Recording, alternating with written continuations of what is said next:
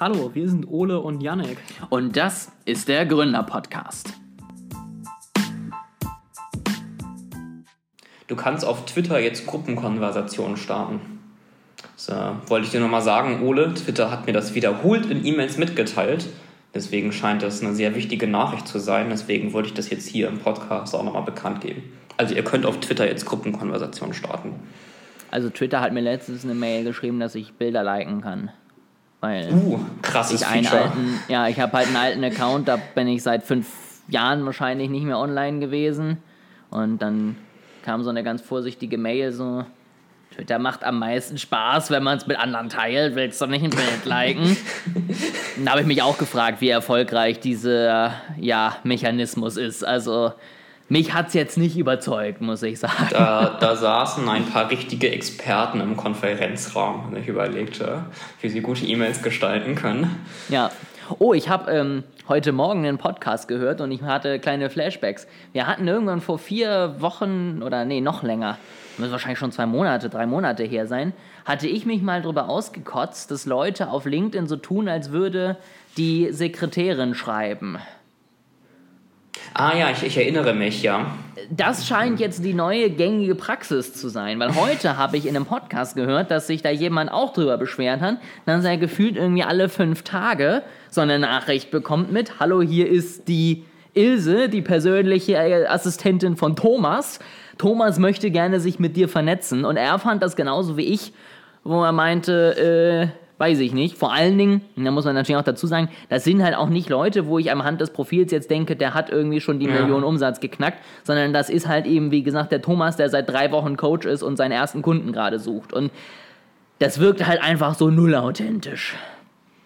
Vielleicht äh, hast du das ein bisschen schlecht kommuniziert damals im Podcast, oder? Und alle haben das gehört und dachten sich, oh geil, das brauche ich auch. Soll, soll ich mal schreiben? Er hatte gefragt, kennt ihr den Coach, der das empfohlen hat? Soll ich mal schreiben, sorry, ich war's im Podcast. der North Pro Pod, äh, nee, Gründer Podcast ist so einflussreich, dass das deswegen jetzt alle machen. Es tut mir leid. Nee, aber ich, ich gebe dir recht, ich habe dir, glaube ich, damals auch schon recht gegeben. Es ist irgendwie ein bisschen pretentious. So. Und welche überlege, äh, ja. Ich wollte gerade sagen, welche, welche überlege, mit wem ich auf Xing oder LinkedIn schon alles Kontakt hatte und das jetzt noch selber gemacht haben. Das, das klingt jetzt so ein bisschen nach, oh, ich habe mit äh, famen Leuten Kontakt. Aber es, äh, gut, ich sag mal so, also es gibt ja in meinem Unternehmen auch Chefs von meinen Chefs von meinen Chefs, die ich vielleicht mal hinzugefügt habe und die dann auch wirklich auf einer Position wären, wo man eine Assistenz hat oder gebrauchen könnte, aber auch die be benutzen ihr, bedienen ihr LinkedIn durchaus noch selber.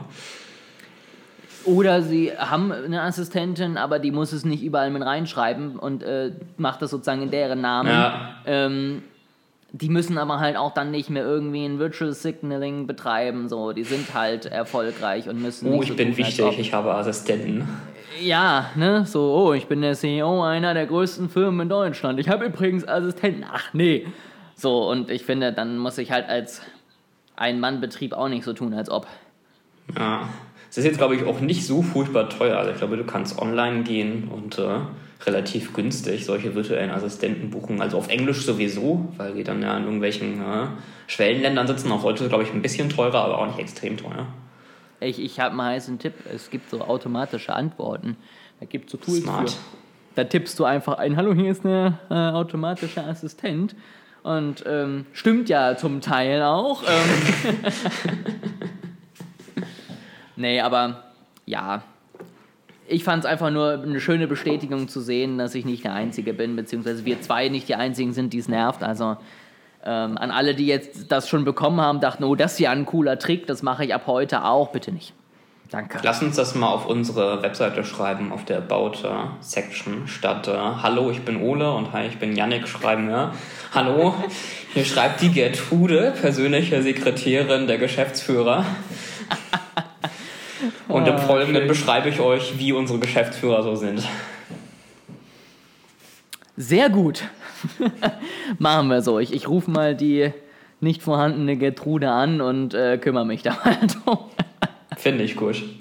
Sehr schön. Dann ähm, lass uns doch gleich übergehen. Wie kriege ich jetzt hier einen galanten Übersicht hin von Leuten, die denken, sie wären toller als sie sind, zu Leuten, die sich selber googeln. Ähm, Yannick, wow.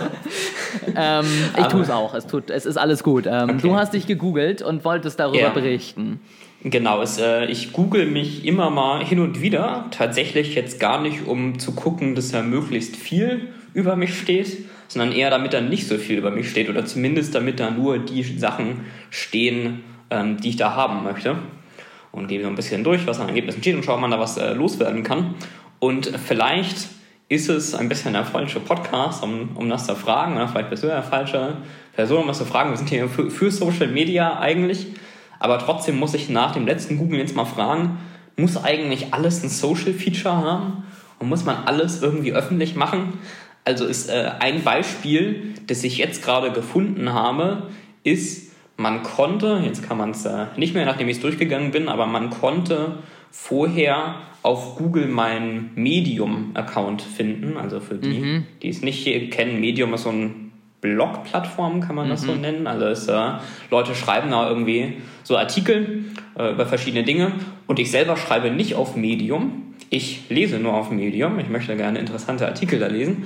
Aber trotzdem war mein Profil bei Default öffentlich und man konnte dort sehen, welchen Publikationen und Autoren ich folge. Und ich frage mich, muss das sein? Also ist klar, so ein Blog, äh, so eine Blog-Webseite ist auch so eine Art Social Medium, aber es, es gibt ja Leute, die nur konsumieren, wie mich. Und ich verstehe nicht, warum muss man für diese reinen Konsumenten Social Features einbauen und öffentlich machen, dass ich da ein Profil habe und wem ich folge. So ist ich, ich will doch auch nicht, dass wenn ich jetzt morgen die Zeit oder die Süddeutsche oder die Bild oder wen auch immer abonniere, dass sie in irgendeine Webseite erstellen mit hier sind all unsere Abonnenten und was lesen die eigentlich für Artikel. Ja, ähm, mehr kann ich da jetzt auch nicht großartig zu sagen. Also gebe ich dir vollkommen recht. Ich finde, es ist unterschiedlich. Ähm, zum Beispiel eben, wie gesagt, so, so Medium oder sowas. Äh, also äh, Dinge, wo ich einfach nur als Konsument aktiv bin, haben ja auch ähm, andersrum keine Relevanz. Also mich juckt es ja eher, dass ich dich zum Beispiel auf LinkedIn finde, was ja auch immer sehr gut tatsächlich Google gerankt ist, was ich echt krass finde. Ähm, dass ich da dann sehe, was macht der Yannick überhaupt, ne? wie ist so sein Lebenslauf, was auch immer. Das ist eine Sache, wenn ich dich suche, das interessiert mich. Mich interessieren aber jetzt eigentlich nicht, welche verschiedenen Zeitschriften du jetzt abonniert hast oder welche Medium-Artikel du jetzt in den letzten fünf Tagen gelesen hast. Und auf der anderen Seite würde ich das zum Teil auch gar nicht wollen, dass das sozusagen öffentlich einsichtbar ist. Also nicht, dass ich jetzt auf Medium irgendwelche Sachen lese, wie ich mir selber irgendwas zusammenbaue, was niemand sehen soll. Ähm, aber es ist trotzdem was, wo ich denke, eigentlich, weiß ich nicht, also letztens hatte ich irgendwann mal einen Artikel, der war, glaube ich, auf Medium, da habe ich dann da irgendwie äh, über Handynutzung und wie man die äh, senken kann gelesen. Äh, jetzt so das, wo ich sage, das muss jetzt nicht jeder wissen, dass ich meine Handynutzung Ja. senken möchte. Oder, keine Ahnung, auf der anderen Seite habe ich mal was gelesen über ein übelstes äh, Shitcoin-Projekt aus dem Kryptomarkt, weil da halt auch viele Medium-Artikel schreiben. Da würde ich jetzt auch nicht zwingend wollen, dass man sieht, dass mich das interessiert und man daraus schließt, dass das ein tolles Projekt ist oder ich das zumindest toll finde. Ne? Also da finde ich das ein bisschen unschön, wenn man da so diese Transparenz dahinter hat. Oder genau dasselbe mit Spotify. Ich bin auf Spotify ein reiner Musikkonsument. So, ist, ich mache keine Musik, ich lade da keine Musik hoch, ich will keine Playlists erstellen, die ich mit anderen teile, ich will nicht, dass mir da jemand folgt, ich will nicht, dass man irgendwie sehen kann, was für Musik ich gehört habe. So ist, ich will einfach in Ruhe meine Musik da hören und keine Social Features. So, ich, ich habe nichts gegen Social Media, aber ich finde nicht, dass man es in jede Sache einbauen muss. Ich will einfach nur meine Musik hören. Und wie du gesagt hast, also es ist jetzt nicht super geheim, was ich irgendwie für Musik höre, aber ich will halt einfach, wenn ich so mein Leben lebe, nicht das Gefühl haben, dass alles irgendwie, was ich mache, von dem Song, den ich morgens höre, bis zu welches Kaffeegetränk ich hier trinke, mit der Welt geteilt wird. So, das, das muss einfach nicht sein. Ähm, das ist, finde ich, auch allgemein eine spannende Frage, weil es ja so ein bisschen alles auch in diese Richtung Super-App möchte. Also jede App baut jetzt noch ein Social-Feature dazu, eine Social-App baut jetzt noch, also TikTok geht jetzt zum Beispiel irgendwie noch in den Bereich äh, Versand. Die wollen jetzt selber irgendwie das auch noch anbieten, wenn du dann bei denen auf der Plattform kaufst. Ne? Und das ist zum Beispiel auch eine Sache, wo ja viele sagen, ja, und dann irgendwann wird dann irgendwie die nächste große Ja. ähm, Super-App entstehen. Ne? Einige sagen, das wird jetzt Twitter, wenn Elon Musk es kauft, warum auch immer. Andere sagen, das wird irgendwie PayPal oder Stripe oder was auch immer, die sozusagen Zahlungen haben und da drumherum sich was aufbauen. Und da denke ich mir manchmal auch, weiß ich gar nicht, ob ich das so toll finde. Also ich meine, ich, ich bin ja auf TikTok, weil sie Social Media einfach durchgespielt haben, weil es gerade wenn du neu bist, das beste Social Network ist, was es gibt, weil ich direkt beschäftigt bin. Ich muss mich nicht darum kümmern, dass ich meine Freunde finde. Ich bekomme direkt Sachen. Ich habe zehn Videos geguckt und der Algorithmus weiß zu 100 Prozent, was mhm. ich mag, was wirklich erschreckend ist. Ähm, und das muss jetzt nicht nur Versand können. Ich, ich habe ja Amazon, so das tut mir ja nicht weh, die beiden Apps zu benutzen. Ähm, und da frage ich mich halt, ob das wirklich so sinnvoll ist und gerade spezifisch dann auf Social Media muss nicht alles. Also ich brauche dann auch nicht irgendwann wieder einen Google Plus Account, wo man dann meinen Browserverlauf am besten noch öffentlich einsehen kann. Weiß ich nicht. Ich finde es äh, interessant, dass du, was hattest du jetzt für Beispiele genannt? Äh, Stripe, PayPal und mhm. TikTok als, als die, die man so sieht. Deswegen interessant, dass du die nennst, äh, weil ich hatte vor einigen Jahren noch die Vermutung gehört, dass Facebook das wird, die App, die alles macht. Und damals war es vielleicht äh, sogar noch realistisch oder hat man das eben so eingeschätzt, aber in die Richtung ist das dann überhaupt nicht gekommen. Also wer weiß, vielleicht kommt jetzt ja auch noch irgendeine neue App, die wir dann für die Super-App halten. Naja, Facebook wird ja jetzt die Super-App fürs Metaverse. Also da, die haben ja das, so, die reale richtig. Welt jetzt aufgegeben. Ist halt nichts mehr zu retten. Und die retten jetzt halt das Metaverse, indem sie das auch ähm, schlecht machen. Ich finde es interessant. Äh, ich hatte vor vielen Jahren äh, mal mit einer Lehrerin gesprochen, wo ich selber noch Schüler war äh, über Skype. Ich weiß gar nicht mehr, wie wir darauf gekommen waren, aber sie meinte, sie will kein Skype haben, weil sie nicht will, dass man an ihrem Online-Status sehen kann, ob sie jetzt gerade zu Hause an ihrem Computer sitzt oder mhm. nicht weil sie sich da in ihrer Privatsphäre gestört fühlt. Und äh, ich fand das damals irgendwie ein bisschen übertrieben und dachte, okay, dann sitzt man halt zu Hause am Computer, ist ja noch nicht so das große Geheimnis.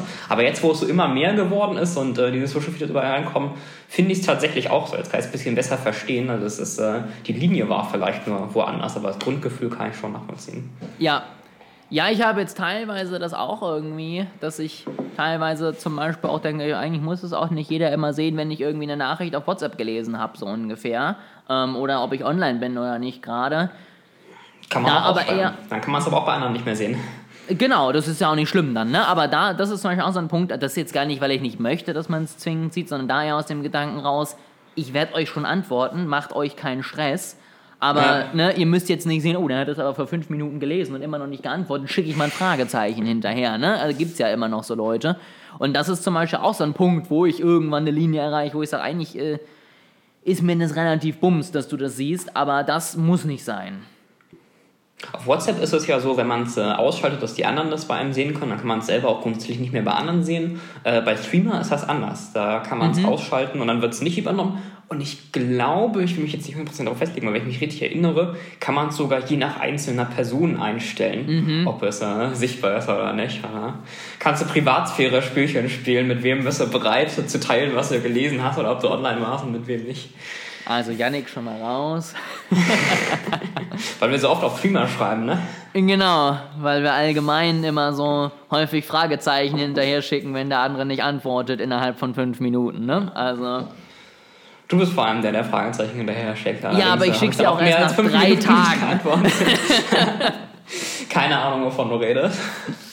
In diesem Sinne wisst ihr jetzt auch, wie die Zusammenarbeit hier bei North Pro abläuft. Ähm, Yannick antwortet nicht und ich halt den Laden hier am Laufen. Das finde ich ist jetzt äh, keine so akkurate Zusammenfassung.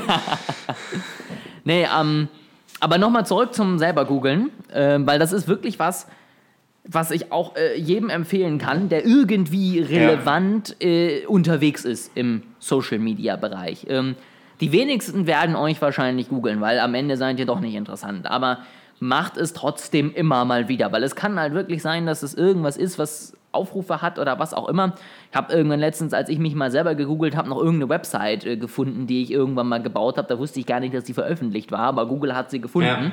Und da so ein bisschen einfach aufzupassen, dass da nichts Falsches zu finden ist, finde ich, ist auf jeden Fall wichtig, gerade wenn man einfach irgendwie auf Social Media unterwegs ist. Und äh, dann kann man da so ein bisschen seine Wirkung nach außen versuchen zu kontrollieren. man kommt auch nicht vorher auf alles. Also ich wäre nie im Leben darauf gekommen, dass äh, eines der ersten Ergebnisse Medium ist, wo mein Profil drin steht, wo ich noch nie was geschrieben habe, aber man mhm. äh, sehen kann, wem ich so folge. Ja, das stimmt. Ja, und wie gesagt, das ist zum Beispiel auch was, ne, das muss man nicht finden. Das hat grundsätzlich nichts mit dir als Person jetzt wirklich relevant zu tun. Und wenn man es dann halt eben verhindern kann, tut es auch nicht weh, wenn man es tut und da so ein bisschen Hygiene walten lässt, sag ich mal, über seinem Account. So, ja. Weißt du, wer auch sehr viel Hygiene über sein öffentliches Auftreten äh, walten hat lassen? Jetzt bin ich gespannt. Steve Jobs.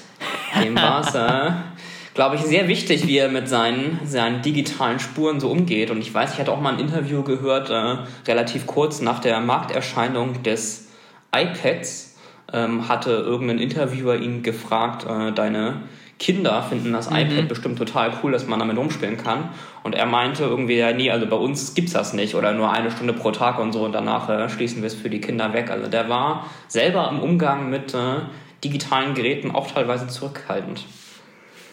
Das ist richtig, hat aber trotzdem nichts dafür gebracht, dass nicht die AI auf ihn losgelassen wurde. Und äh, damit hast du einen hervorragenden Übergang zum zweiten Thema geschafft. Ähm, Du meinst, du hattest es noch gar nicht mitbekommen, richtig?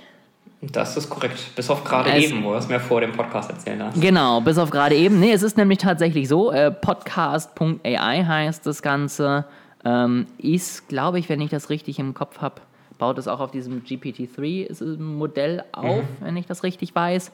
Ähm, und die hören halt einfach Tausende an Podcasts und hast du nicht gesehen und machen daraus jetzt verschiedene Themen. Da kann man jetzt noch auswählen, welche Themen als nächstes gemacht werden sollen. Und die erste Episode ist jetzt eben rausgekommen und in dieser Episode interviewt Joe Rogan Steve Jobs.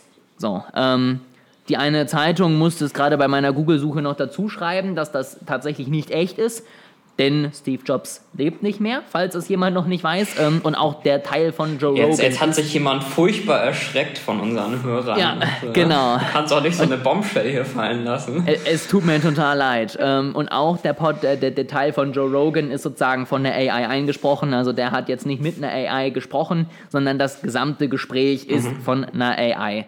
Ähm, ich habe das jetzt mal ein bisschen schneller gestellt. Ich hoffe, dass man das dann trotzdem noch ganz gut hören kann. Ähm, und ich würde es jetzt einfach mal so ein bisschen anspielen und dann können wir darüber ja äh, nochmal weiter schnacken. Du musst gleich sagen, ob du es hörst oder nicht. Ob du es hörst oder nicht. Bitches, welcome to another episode of the Bro Joking Experience. And on this episode, I my friend who's difficult to describe. I'm fascinated by him, and I hope you'll be too. And he is weird and brilliant, and sometimes totally insufferable. But my guest today has made some of the great technological products of our age, and he's always pushing the envelope in innovation. Like, for example, with his next computer, he developed a new programming language and operating system, and then he became even more famous for making three applications for that computer uh, word processor, a spreadsheet, and an image editor. That just showed me that this dude was brilliant, had amazing taste, and I would just hope that I could be even like one tenth of the genius that my friend today is. And I can't even say his name, so yeah. So super psyched about having him in the house today. First time, or yeah, we've had you on before, but not for a long time. You're like Patrick Swayze and um, Demi Moore and Ghost. You're a memory from the past. So, without further ado, my friend who is difficult to describe and wonderful, and I'm so grateful he came on the show. How's it going? Good to see you, buddy. It's been a long time since I've been on the show. I've missed this. It's always fun. How's it going? Come on, tell me about jobs. it's always good to see you, buddy. I'm so happy you came on, man. Yeah, it's great to be on the show. Your audience is just so different from your normal Apple users, and that's a good thing. It's cool. Well, you know, I was an Apple user way before I did the show. I've been a fan of yours Macintosh since the 1980s. Well, you know, we just kind of figured that out. Even though Apple is big, it's still like half a percent of the total users. People who listen to your show are a different group. They're weird. well, that's good. So you must be a fan of the show then, right? I. So, jetzt mal so ein bisschen angespielt. Ähm, deine erste Einschätzung, deine erste Meinung. Also ich muss äh, tatsächlich sagen, es ist also ich finde, man merkt sofort, dass es kein echtes Interview ist. Also wenn es jemandem vorspielen würde, ja, und nicht nichts dazu sagen würde, ist, also man merkt das sofort, dass das nichts ist, was irgendwie früher aufgenommen wurde, wo man tatsächlich mit äh, Steve Jobs gesprochen hat. Das hätte ich, ich hätte jetzt tatsächlich damit gerechnet, dass es ein bisschen echter wirkt. Äh, ja, also es ist Vielleicht waren meine Erwartungen ein bisschen überhöht. Also ich habe mich mit GPT-3 und so weiter schon auseinandergesetzt und zumindest Texte, so Zeitungsartikel und so haben sie vorher geschrieben, wo man es nicht von echten Sachen unterscheiden könnte. Hier ist, ich, ich finde es schwer, gerade auf, auf so einen Punkt festzulegen. Aber einfach, wenn man es hört, du merkst sofort, dass es künstlich ist. Ne? Mhm. Ich finde, weil, also, deswegen hatte mich da mein, deine Meinung mal interessiert, weil ich hatte das tatsächlich in verschiedenen englischen Podcasts gehört. Mhm. Und die einen haben darüber geredet, als wäre das gerade die Erfindung des geschnittenen Brots gewesen. Und äh, sie hätten irgendwie geheult, als sie das Interview gehört haben. Wo ich erstmal so dachte, okay, grundsätzlich, was stimmt nicht mit euch? Aber im zweiten Schritt, dann hatten sie halt noch ein paar Ausschnitte gezeigt. Es waren ein paar interessante Ausschnitte dabei, wo er irgendwas dann über Meditation und gott gottgleiche Erfahrung oder so gesagt hat, wo man gedacht hat, krass, ne, das ist wirklich ein spannender Satz. Aber mir ging es genauso, zum Beispiel diese Vorstellung, das Gequatsche am Anfang, wo ich dachte, das ist halt kein echtes Interview. Also ich, ich kann auch nicht festmachen, woran es ist, aber irgendwie fließt für mich das Gespräch noch nicht optimal. Es ist noch ja. nicht so, dass ich denke, da sitzen wirklich zwei Leute, die miteinander quatschen und die sich unterhalten. Also das, äh, guck mal, das wollte ich vorhin eigentlich schon, schon sagen, das wollte ich jetzt auf deine Frage äh, antworten. Aber das Erste, was mir eingefallen ist, als du mir davon erzählt hast, ist äh, ein Video von Tom Scott, das ist ein YouTuber, von äh, vor neun Jahren. Ich habe es gerade nochmal nachgeguckt, also was ist das, 2013 ist das Video dann rausgekommen. Mhm. Äh, und das Video heißt äh, When Facebook Resurrected the Dead. Und das ging halt so grob mhm. darum, dass Facebook irgendwie so viel über die Leute wusste und ihren ganzen Textstil hatte und so weiter, dass er sie nach dem Tod tatsächlich, ich weiß nicht, ob es mal simulieren war oder tatsächlich wieder herstellen konnte, ja, aber eben so hat wieder auferstehen lassen. Und äh, also erstmal als erster, also Tom, Tom Scott called it vor neun Jahren, nur, nur die Firma nicht, aber vom Prinzip her schon. Mhm. Ähm, dann das zweite, also AI-Texte werden manchmal so ein bisschen beschrieben, ist es nicht wie von einem Menschen, es ist mehr wie von einem Alien, das gerade auf der Erde gelandet ist und versucht, menschliche Sprache und Kommunikationsweise zu erlernen und das so ein bisschen nachzumachen. Ja, das, das trifft es, glaube ich, ganz gut. Und äh, ich bin ja schon ein paar Mal so auf die technischen Hintergründe von AI eingegangen hier in dem Podcast, ähm, aber wie ich es quasi nur nochmal wiederholen kann, ist, also das, solche neuronalen Netzwerke lesen halt einfach nur sehr, sehr viele Texte oder hören jetzt hier Podcasts oder ich weiß nicht, worauf es genau trainiert wurde, so, aber kriegen halt eben so Trainingsmaterial und versuchen es dann wieder zu reproduzieren. Und das klappt halt nicht so immer wie man es im natürlichen Gespräch erwarten würde. Also sie lesen halt irgendwie in den Trainingsdaten so, dass gesagt wird, it's great to be here, buddy, und dass irgendwie vom Podcast geredet wird. Und dann reproduzieren sie es halt vielleicht, aber sagen fünfmal, it's great to be here, buddy, so war ähnlich war es ähm, mhm. eben gerade auch. Und versuchen eben diese Sachen so ein bisschen nachzumachen, aber es, es fehlt ihnen diese Echtheit und dieser natürliche Gesprächsflow, wie du ihn in einem menschlichen Gespräch hast. Ja, ja, ich, ich finde es spannend. Also zum einen finde ich es trotzdem spannend. Also das Ganze geht jetzt tatsächlich 20 Minuten, glaube ich. Wer, wer Lust mhm. hat, kann sich das auch gerne mal anhören. Es ist auch wirklich interessant, weil er teilweise Dinge auch sagt, wo man denkt, das passt grundsätzlich zu Steve Jobs. Aber ne, ich habe mir jetzt die Mühe nicht gemacht. Ich muss da auf andere sozusagen vertrauen, die das gesagt haben. Er hat es so nie gesagt. Also zumindest nicht, dass man das öffentlich findet und äh, mit den Daten arbeitet ja auch nur GPT-3 oder welche, welches System auch immer. Ähm, und das finde ich dann schon spannend zu sehen, ne? dass die sozusagen schon so weit ist, dass sie Dinge kombinieren kann und so weiter und so fort. Und das finde ich kann auch grundsätzlich einfach künstliche Intelligenz sehr gut. Ne? Eben, ich sag mal, Dinge sammeln, zusammenführen und daraus was ableiten. Aber eben dieses, dieses kleine bisschen Menschlichkeit, nenne ich es jetzt mal, so, so blöd das auch irgendwie erklärt ist, das fehlt mir einfach in diesem Interview. Manchmal gibt es bessere Phasen, wo man dann wirklich das Gefühl hat, okay, da läuft das Gespräch gerade und dann kommt halt wieder irgendwas anderes, wo ne, sie halt gelernt hat, das sagt man halt so und du denkst dir so, warum, warum sagt er das jetzt? Ja. ich weiß jetzt auch zum Beispiel nicht, wie, wie häufig Buddy äh, sonst bei Steve Jobs im Wortschatz vorkam. Ne? Und äh, da sieht man dann halt doch noch, dass da Luft nach oben ist. Würdest du sagen, es ist beeindruckend oder es wäre beeindruckend, ähm, wenn es besser funktioniert hätte? Also, ich fand so jetzt auch schon interessant. Beeindruckend, weiß ich nicht, aber auf jeden Fall interessant und ähm, hat mir auf jeden Fall nochmal gezeigt, dass zumindest in spezifischen Aufgaben die AI wirklich schon gute Arbeit leisten mhm. kann und das auch tut. Ähm, wenn die tatsächlich ein Gespräch hingekriegt hätte, wo ich nicht wiedererkannt hätte, dass das Ganze sozusagen nicht funktioniert. Ich weiß nicht, ob das vielleicht, wenn sie jetzt nochmal andere Sachen machen mit Leuten, die noch leben, wo es noch mehr Video- und Audiomaterial gibt, ob das vielleicht auch noch besser wird.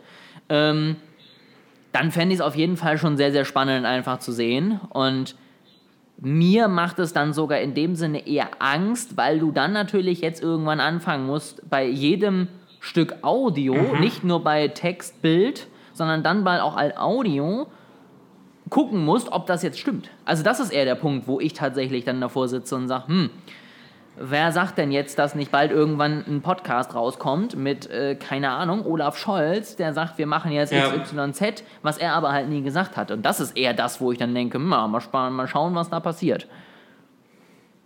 Ich äh, hatte das gerade überlegt, wo du gesagt hast, bei einigen fanden das, das ist irgendwie das Beste seit geschnitten Brot. Ähm, wenn ich jetzt gerade mal das Audio vorlasse und quasi nur den Text und den Inhalt so betrachte, ist es ja so, alles, was diese KI irgendwie macht, habe ich ja gerade eben schon gesagt, ist irgendwie Texte lesen und dann das reproduzieren und irgendwie einen gewissen Schreibstil übernehmen sollte. Also ich weiß nicht, manche Leute neigen vielleicht dazu, KI so zu humanisieren und sagen mhm. dann sowas wie, die hätte jetzt Steve Jobs verstanden oder mhm. könnte Steve Jobs äh, äh, sich in, in, seine Lage reinversetzen oder so, weil das ist es ja nicht. Also sie liest ja nur Texte mit einem bestimmten Schreibstil und äh, reproduziert den dann. Und das finde ich jetzt für sich genommen, obwohl ich sehr großer AI-Enthusiast bin, empfehle ich das jetzt für sich genommen noch nicht so, so furchtbar viel Neues. Also ich könnte mich jetzt auch wahrscheinlich morgen an Texte, die du geschrieben hast, reinsetzen und wenn ich ein bisschen das durchgelesen habe, versuchen, den Schreibstil da zu reproduzieren.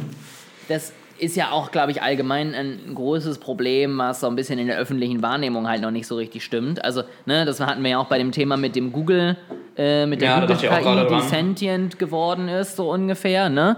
Ähm, da war das ja genauso, da war das ja noch schlimmer, dass da irgendwie dann die Leute schon, schon gefühlt angeläutet haben, dass wir bald alle in der Matrix landen, weil die KI übernimmt.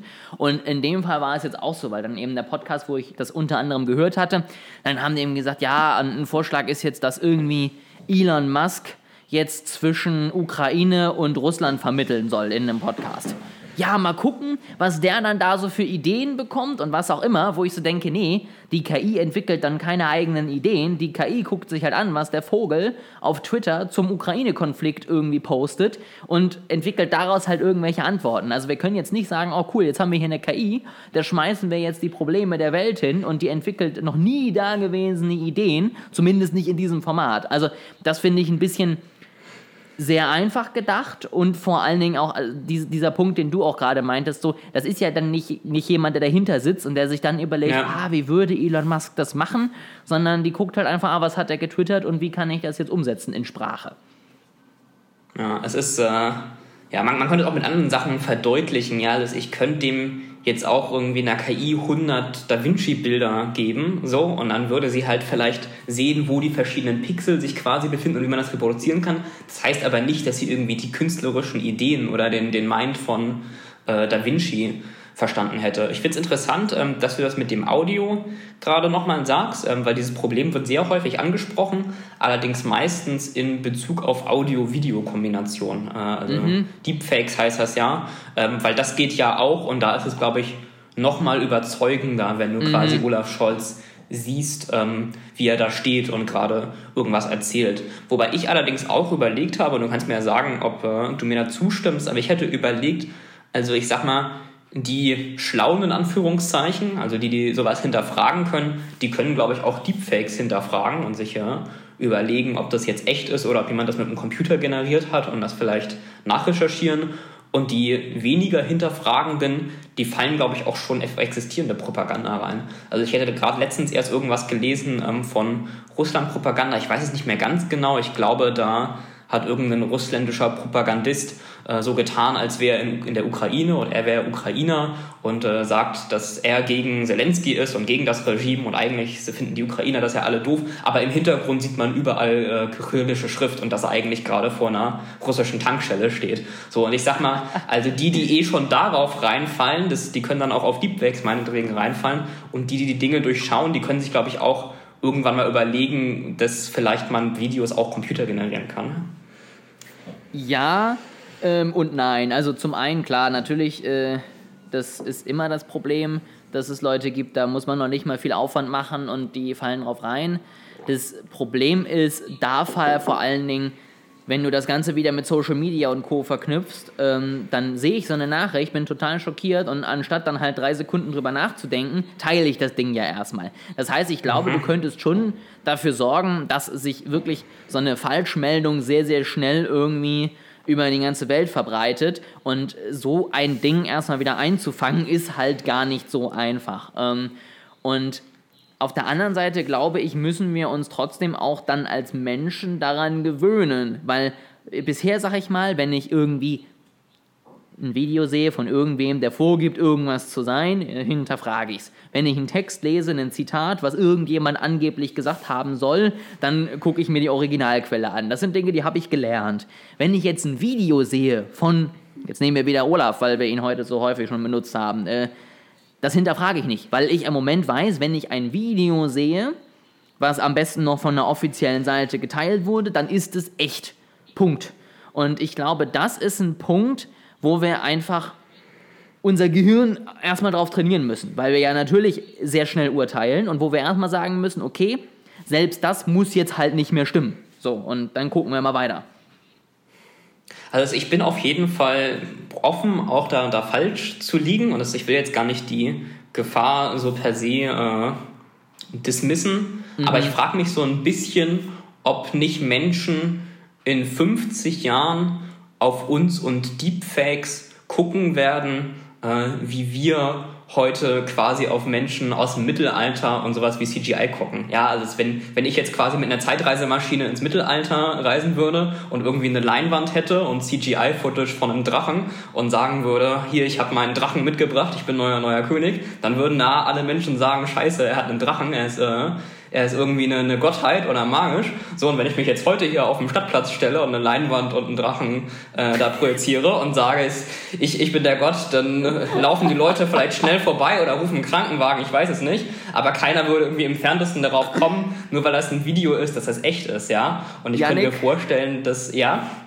Kannst du das bitte machen und filmen? Ich möchte, dass du dir jetzt eine Leinwand kaufst einen Drachen drauf projizierst und dich bei dir auf den Stadtplatz stellst und sagst, ich bin jetzt euer König. Und ich möchte, dass du das live streamst auf Social Media. Ich glaube, das wäre das wär mein Highlight der letzten fünf Jahre. Das, also. Aber ich, ich, weiß, was du meinst. Also, also, also ich, ich, also allein schon die Tatsache, wie du jetzt darüber lachst, bringt, glaube ich, meinen Punkt ganz gut drüber. Ja, also keiner ja. würde im Entferntesten auf die Idee kommen, das irgendwie ernst zu nehmen. Und ich kann mir halt vorstellen, dass es da später genauso ist, dass es einfach so eine Selbstverständlichkeit ist, dass du siehst, ja, es ist Computer generiert. Später definitiv. Ähm, bei, bei mir ist ein bisschen eher dieser Punkt die Übergangszeit. Also wo es sozusagen anfängt. Ob wir dann schon so schnell mhm. sind und das Ganze hinkriegen langfristig mache ich mir da keine Sorgen. Ich verstehe das sowieso nicht. Die meisten äh, sind ja langfristig so, mein Gott, die werden alle sterben. Und ich denke mir so, ja, das haben alle schon in allen Generationen gesagt und uns gibt es immer noch leider. Ähm, kriegen wir auch wieder hin, so ungefähr. Also das ist tatsächlich nicht das Problem. Bei mir ist es, glaube ich, eher so dieser Punkt in der Übergangszeit, wo wir das sozusagen lernen müssen, dass wir jetzt noch nicht mal mehr Videos vertrauen. Da ist es, glaube ich, schon noch so, dass man da mal sagen könnte, so, mh, hm, da habe ich jetzt vielleicht irgendwas geteilt oder irgendwas erzählt, irgendwas weitergebracht. Muss jetzt ja noch nicht mal Social Media sein, kann jetzt ja auch irgendwie im Podcast oder in Gesprächen sein, wo ich tatsächlich auf irgendwas reingefallen bin und wo ich mir vorstellen könnte, dass das halt einfach ein bisschen braucht. Wo ich vielleicht sogar noch mal eher das Problem sehe, ist andersrum. Also wo es äh, echte Videos gibt, von einem Skandal. Zum Beispiel in, in Österreich gab es ja zwischendurch ja diesen Skandal, dass irgendein Politiker eine Zeitung kaufen wollte, um dann sein eigenes Narrativ zu verbreiten oder die diversen Donald Trump-Sachen, die es gab. Ja, und dass es bei sowas echte Audio- oder Videoaufnahmen gibt und die Leute dann aber hinterher sagen, nee, nee, das war ein Deepfake, das ist alles gar nicht passiert.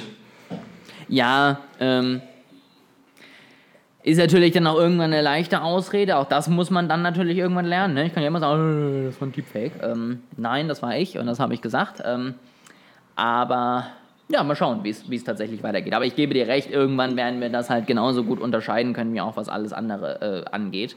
Ähm, und wie wir das dann machen, mal schauen, weil teilweise kann man es natürlich wirklich nicht erkennen, aber äh, ich glaube, die Medienkompetenz wird halt einfach in den nächsten Jahren wachsen. Dann gucke ich halt nicht nur an, was ist das für ein Video, sondern wer teilt dieses Video und ähm, passt das Video zu den Sachen, die er vor fünf Tagen gesagt hat. Und dann muss ich halt mal ein bisschen mitdenken. Das wird vielleicht Menschen überfordern, aber ich glaube, die meisten kriegen das ganz gut hin.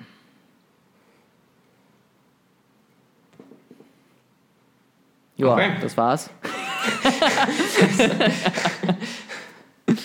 Es ist äh, ein schönes Ende. Nee, aber auf jeden Fall ich, ich kann ja, Ja, noch wir hatten heute so gute Übergänge, dass wir kein gutes Schlusswort mehr kriegen konnten, einfach.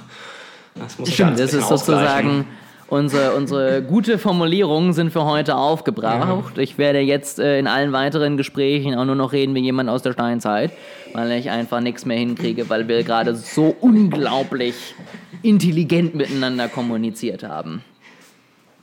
Schneiden wir jetzt den Rest. Das wollte ich dich gerade fragen. Machen wir da jetzt den Cut?